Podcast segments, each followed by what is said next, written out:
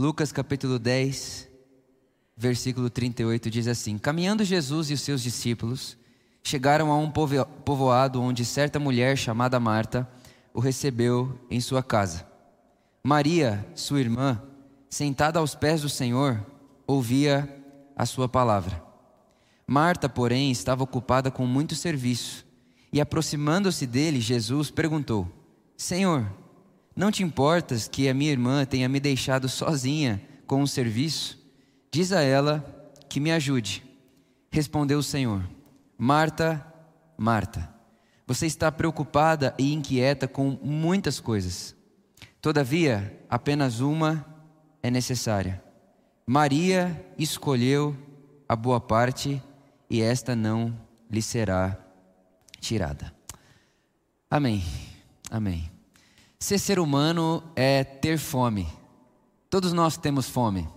Fome de comida, sim, mas também fome de sentido, fome de significado, fome de propósito. Já falamos aqui, inclusive no Setembro Amarelo, que para um ser humano o ato de estar vivo não é suficiente. Só subsistir não traduz, não alimenta o sentido que o ser humano deseja ter. O ser humano precisa mais do que estar vivo. Ele tem fome de sentido. Por exemplo, quando você pega um bebê recém-nascido no colo, e essa deve ser uma experiência maravilhosa, né? O bebê recém-nascido ele só sabe se comunicar de uma forma, que é chorando. Ele chora. E um desses choros é o choro da fome. E é muito interessante que aquele bebê que acabou de nascer, aquele bebê que acabou de inaugurar sua existência fora, né, ali da barriga da sua mãe, ele não sabe muito bem o que ele está desejando. Ele só sabe que ele está com fome. E ele chora. Ele não está pedindo leite. Ele chora porque está com fome.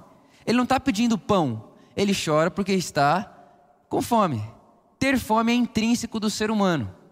Não necessariamente o ser humano sabe o que ele procura, mas ele tem um desejo.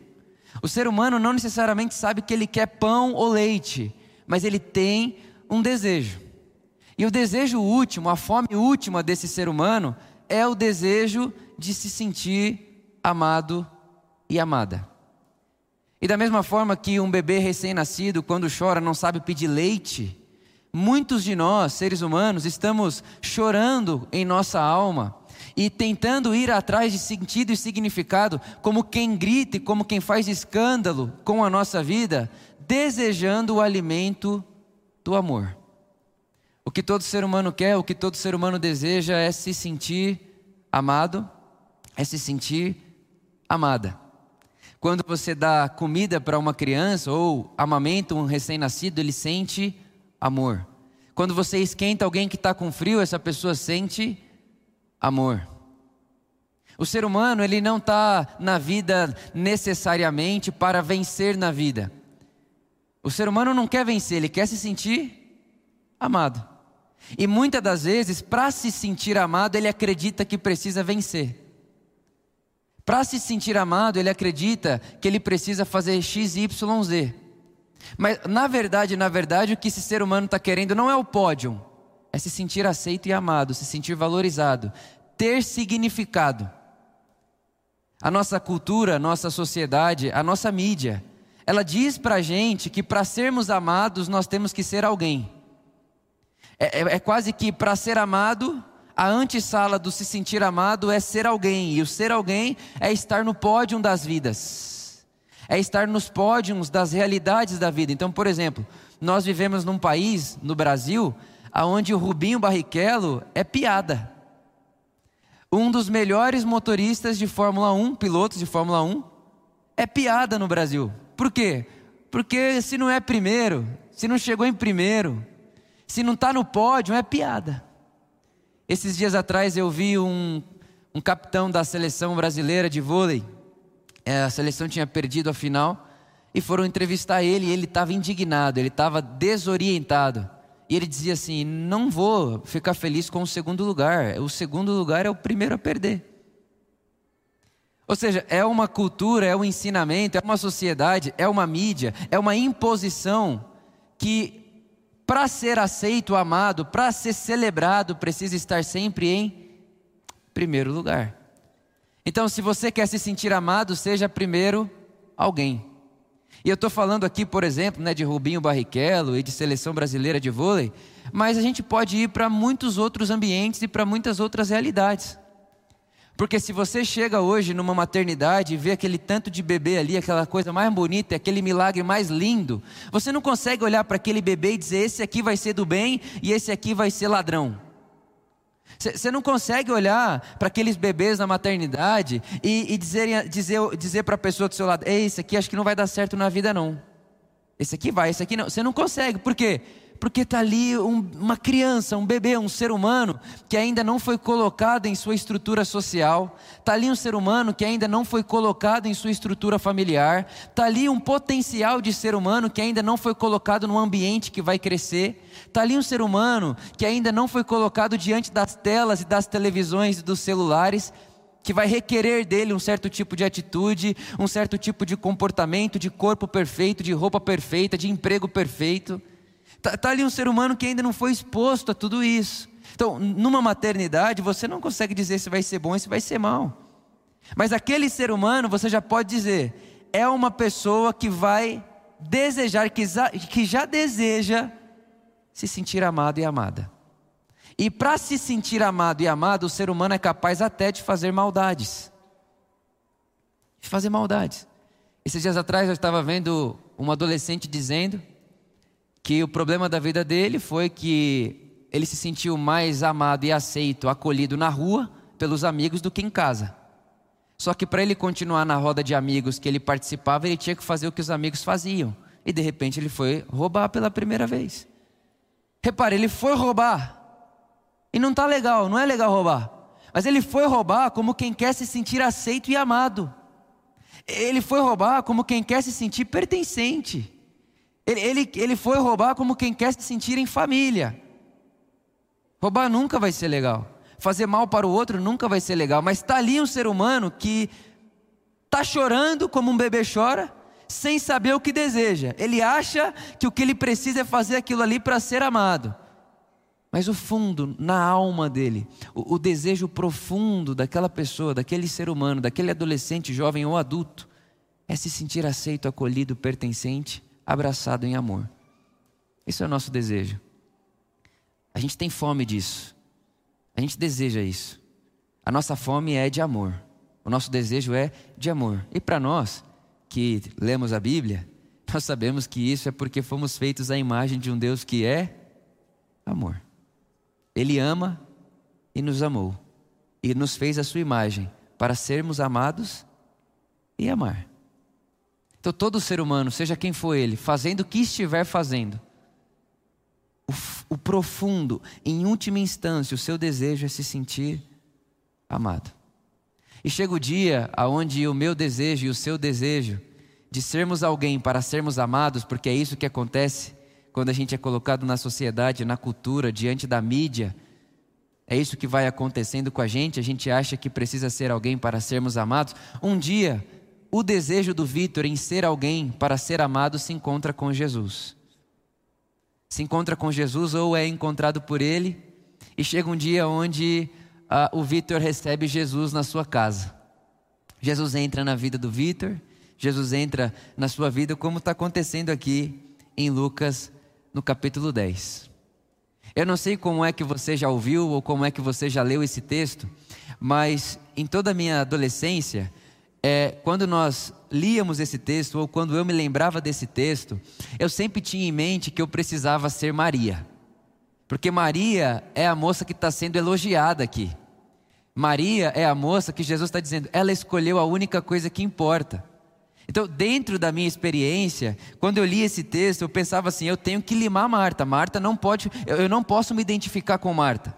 E inclusive, né, se você vê aquela pessoa que trabalha muito na igreja, que está servindo muito, essa era uma brincadeira na, na, na, minha adolescência. Aquela pessoa que servia muito, que queria o tempo inteiro estar na igreja, que só queria ir para a igreja, você fala assim, ô, ô Marta. Né, Marta virou até um apelido pejorativo. A Marta é a ansiosa, a, Mar, a Marta é a agitada, a Marta é aquela que não consegue ficar aos pés de Jesus, a Marta é aquela que não tem vida de oração e todo esse negócio. Então, durante muito tempo, eu li esse texto dessa forma. Eu preciso ser Maria. Até que eu conheci um homem chamado Anselm Green. E ele diz assim: quando você se aproxima do texto, do texto bíblico, você não precisa necessariamente se aproximar do texto bíblico como quem quer entender o texto. Então, ah, Marta está fazendo isso por causa disso, Maria isso por causa disso. Não, não faça isso. O que esse homem, monge, vai ensinar para mim, para você, é que nós podemos nos aproximar do texto como quem quer experimentar a vida do texto. Porque a letra mata, mas o espírito vivifica. Foi quando eu me debrucei nesse texto, querendo experimentá-lo. Foi quando eu fui até esse texto querendo saborear. Que sabor tem isso daqui? E foi a primeira vez que eu tive esse insight no meu coração. Que a grande, o grande ensinamento e sabedoria desse texto não necessariamente seja o elogio de Jesus a Maria e um alerta para mim, Vitor, não me tornar como Marta. Mas que nesse texto aqui, eu consigo encontrar realidades que caminham juntas na minha alma. Nesse texto aqui, quando eu enxergo esse texto querendo experimentá-lo, o que eu percebi é que eu não sou nem Marta nem Maria, eu sou a mistura das duas. O que eu percebi é que dentro do Vitor tem uma Maria e dentro do Vitor tem uma Marta.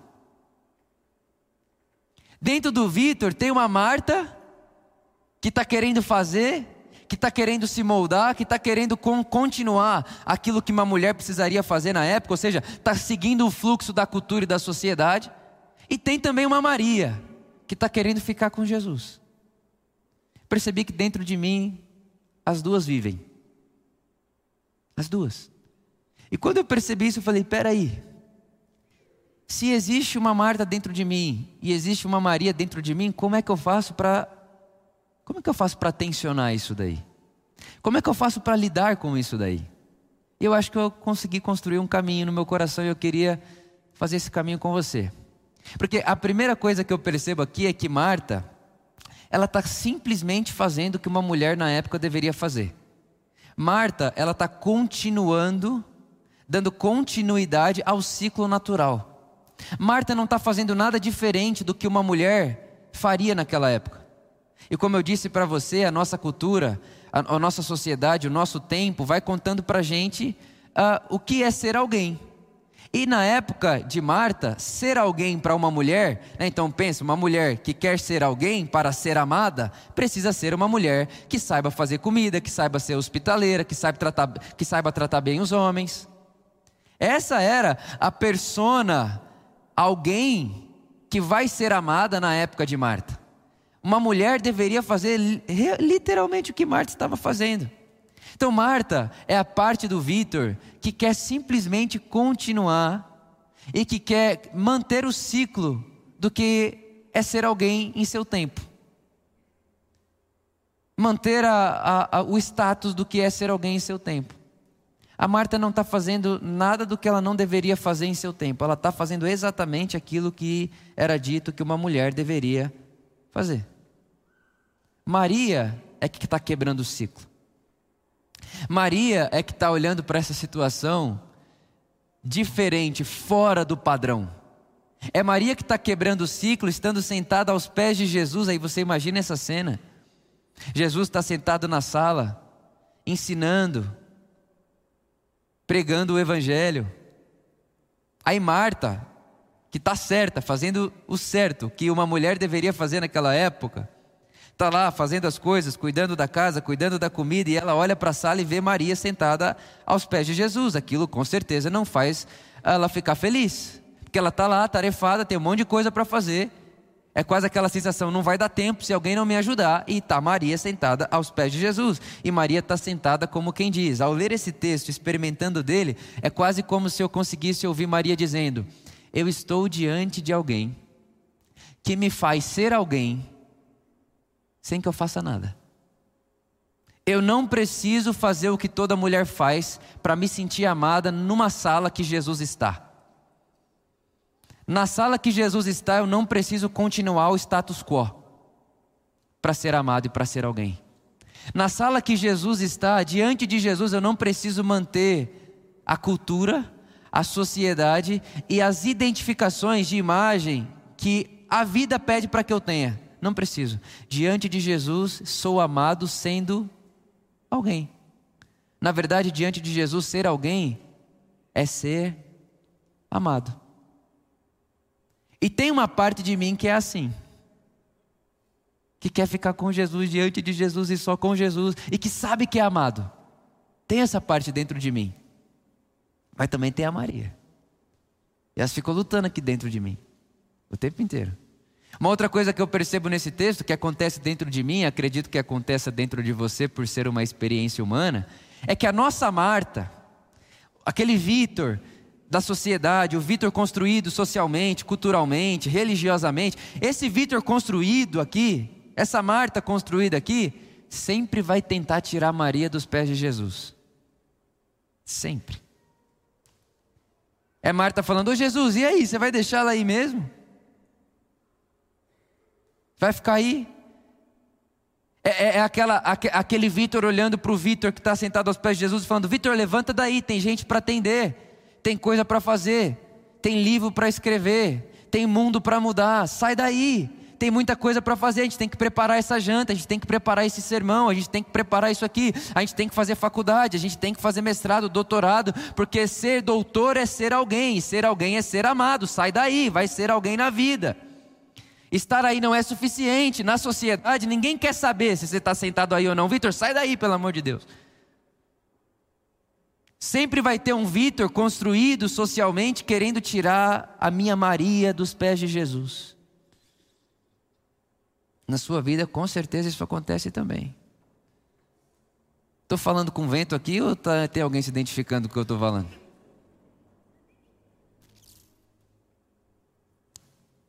Tem uma Marta dentro de mim querendo tirar a minha Maria dos pés de Jesus.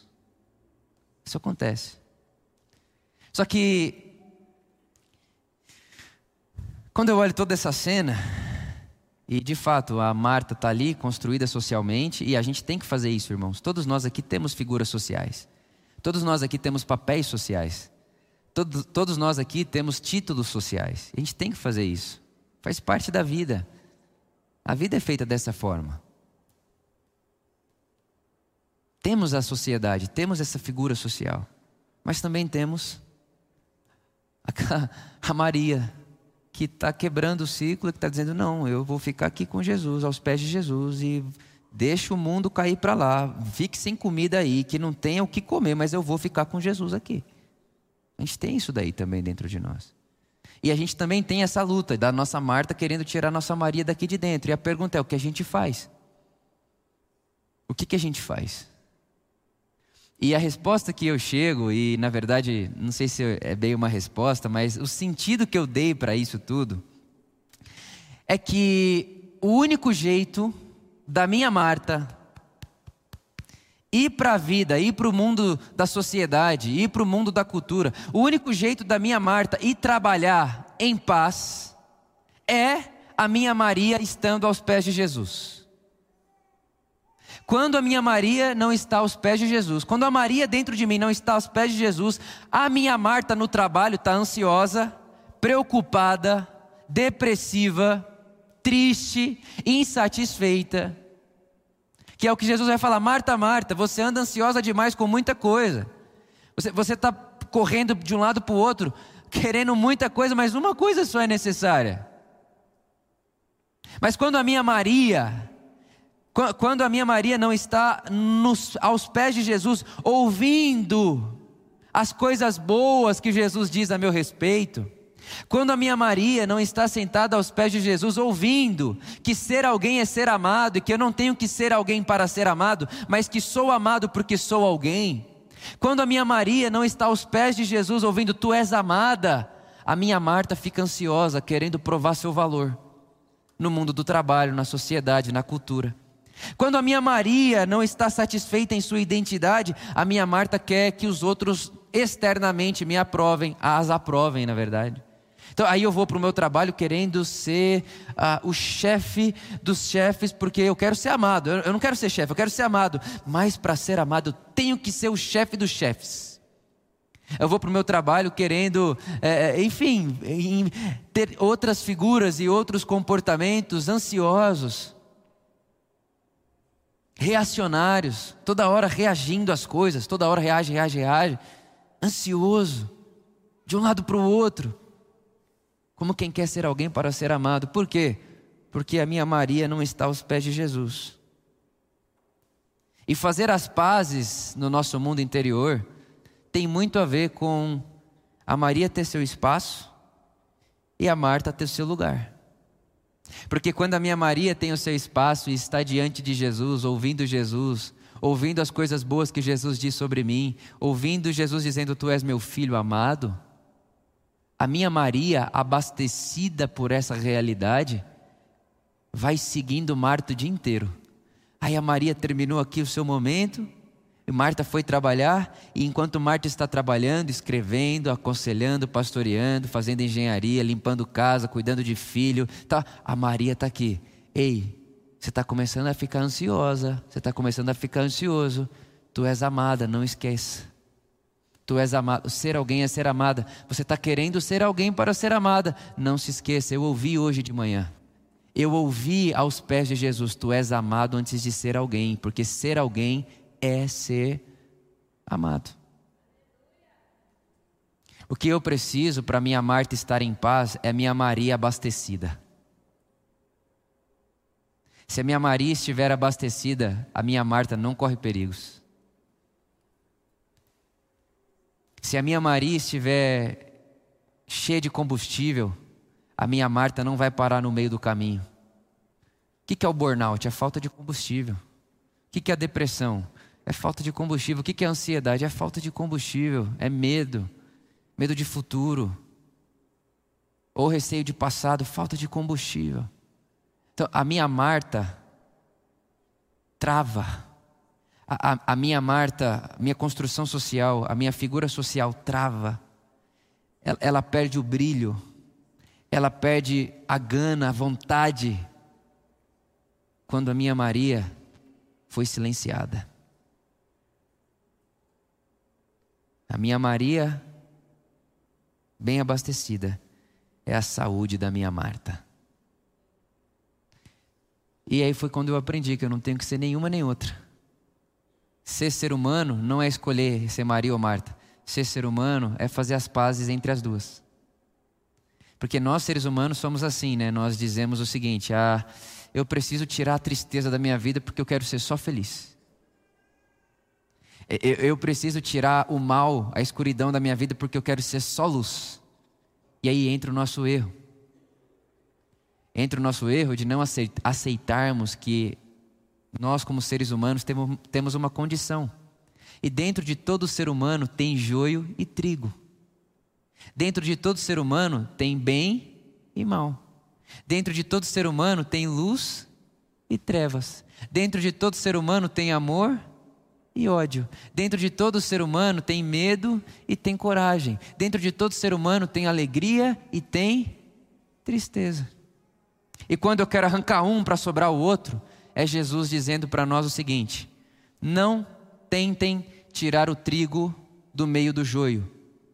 Deixa, deixem o trigo e o joio crescerem juntos. Por quê? Por que Jesus? Eu queria muito tirar a tristeza da minha vida. Eu queria muito tirar a escuridão da minha vida. Na minha adolescência, Jesus, como eu queria tirar Marta da minha vida, eu quero ser Maria.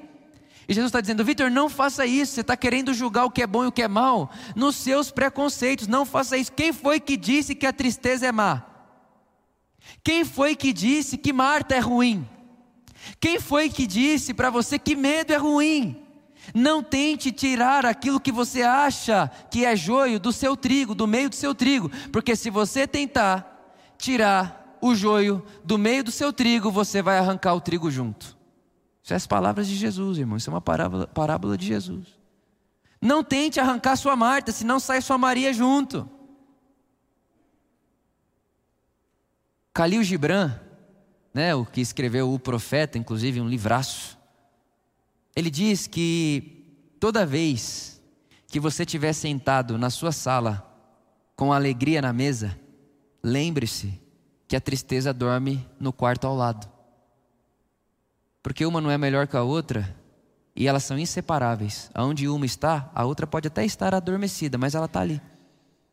E quando você estiver sentado na mesa da sua sala com a tristeza na mesa, não se esqueça, a alegria está adormecida na sala ao lado. Você não precisa excluir um para ter a outra. Pelo contrário, ser ser humano é aprender a tensionar a relação das duas. Nem anjos, nem demônios. Nem só anjos, nem só demônios. Nem só bem, nem só mal. Nem só Marta, nem só Maria. Nem só luz, nem só escuridão. Todos nós aqui temos escuridão dentro de nós. O problema é a gente fingir que não temos. Ou tentar arrancar ela a todo custo. Não dá. Não é que não dá, não é para ser assim, só é que não, não precisa disso. Ser ser humano é essa arte de aprender a lidar com os opostos. A Marta e a Maria fazem as pazes na alma de um ser humano que é consciente. A luz e as trevas fazem as pazes na alma de um ser humano que está consciente.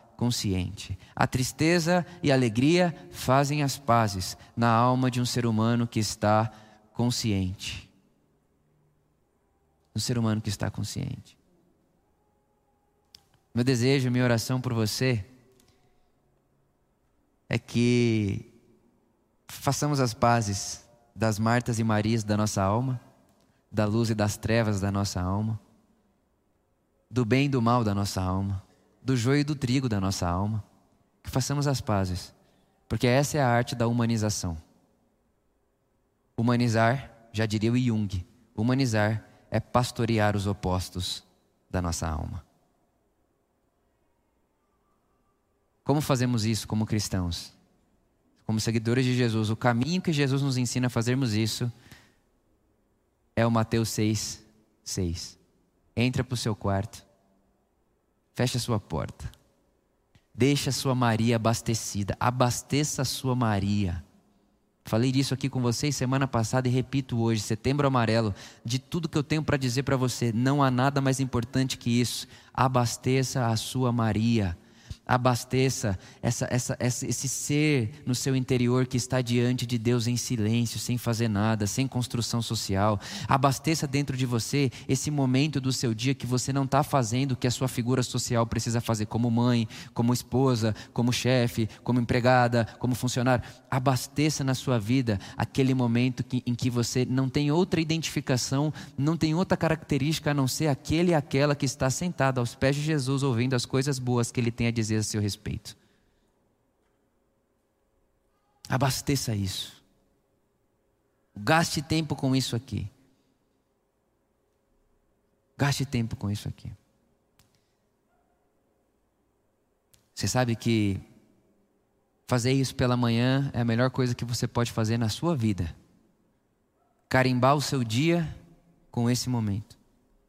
Então acorde 10 minutos antes, mais cedo, 15, 5 minutos e pare diante do seu Pai, diante de Jesus e deixe Ele falar as coisas boas que Ele tem a dizer a seu respeito. E prepare-se, porque Marta vai ficar te chiando, tá? Mas calma, vai chegar um dia em que você vai fazer as pazes, as duas, dentro de você. Mas no começo é difícil. E no começo sempre parece que a Marta vai ganhar. Mas calma, vai tranquilo, vai em paz. E é com esse coração que eu quero que a gente ore, mas é com esse coração que eu quero que você vá votar também semana que vem. Dia 2 de outubro, eleição domingo que vem. E desejo que você vá votar. Desejo muito que você vote. Muito. E quando você for votar, vá votar abastecido da sua Maria, sabe?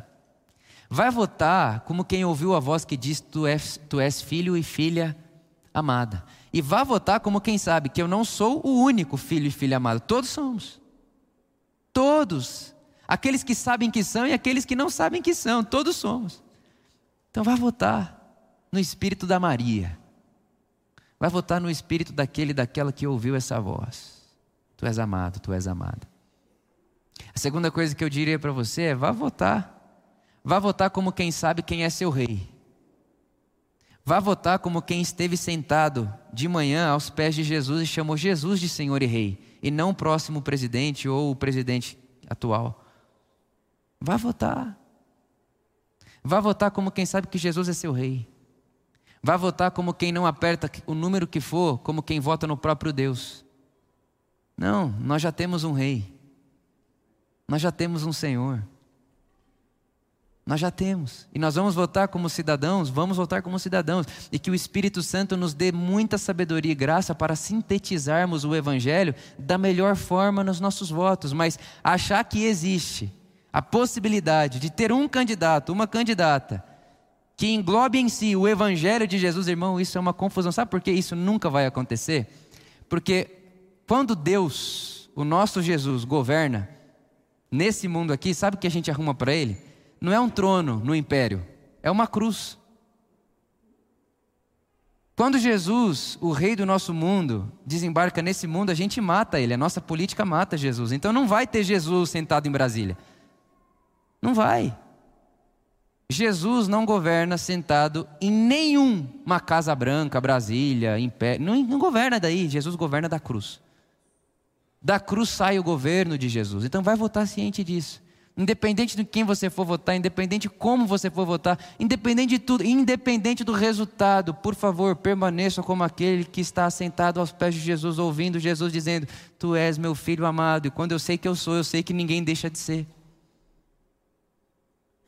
E faça isso em paz, na harmonia do Espírito Santo e na paz que só o Espírito pode nos dar.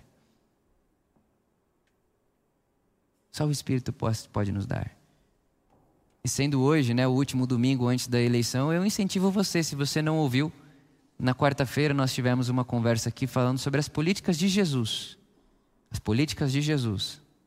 E no final a gente tentou responder, tá bom, 2022 e agora? O que a gente faz com essas políticas de Jesus? Eu penso que pode te abençoar, pode iluminar você. Agora, não perca o seu lugar aos pés de Jesus. Porque pensa comigo, irmão, e preste atenção nisso. Se você perder o seu lugar aos pés de Jesus, você vai emprestar sua identidade às outras pessoas. E aí você vai viver ansioso, você vai viver ansiosa, você vai viver na correria, você vai viver uma loucura e uma insatisfação absurda e infinita, como um bebê que fica chorando por mamar dia após dia, mas não sabe o caminho do mamar, não sabe o caminho do peito da sua mãe. Não faça isso. Não faça isso. O ser humano grita que precisa ser amado. O ser humano grita que deseja ser amado. E o Evangelho nos conta: vocês não precisam ser alguém para serem amados. Vocês são amados por serem alguém. Como é que eu faço para, no meio dessa sociedade, dessa cultura dessa mídia toda, acreditar nisso e viver a partir disso? Põe a vida na sua Maria. Abasteça a sua Maria. E aí você ouvirá Jesus dizendo à sua Marta: Marta, Marta, você está andando agitada demais. E o que você está fazendo é bom. Você está fazendo é legal. Inclusive, a gente vai comer depois que eu terminar de falar. Mas você está agitada e ansiosa porque você ainda não entendeu que uma coisa só é necessária. E Maria escolheu essa coisa. Necessidade é só uma. Necessidade é só uma. Tem muitas outras coisas que a gente faz que não é necessidade. Necessidade é aquilo que sem aquilo você não pode viver. Necessidade é aquilo que sem isso você não pode viver. De jeito nenhum. Uma só coisa é necessária, e Maria já pegou isso aqui, ó, é estar diante daquele que diz para mim que sou amado, que sou amada. E o resto precisa partir disso aqui. Amém. Amém.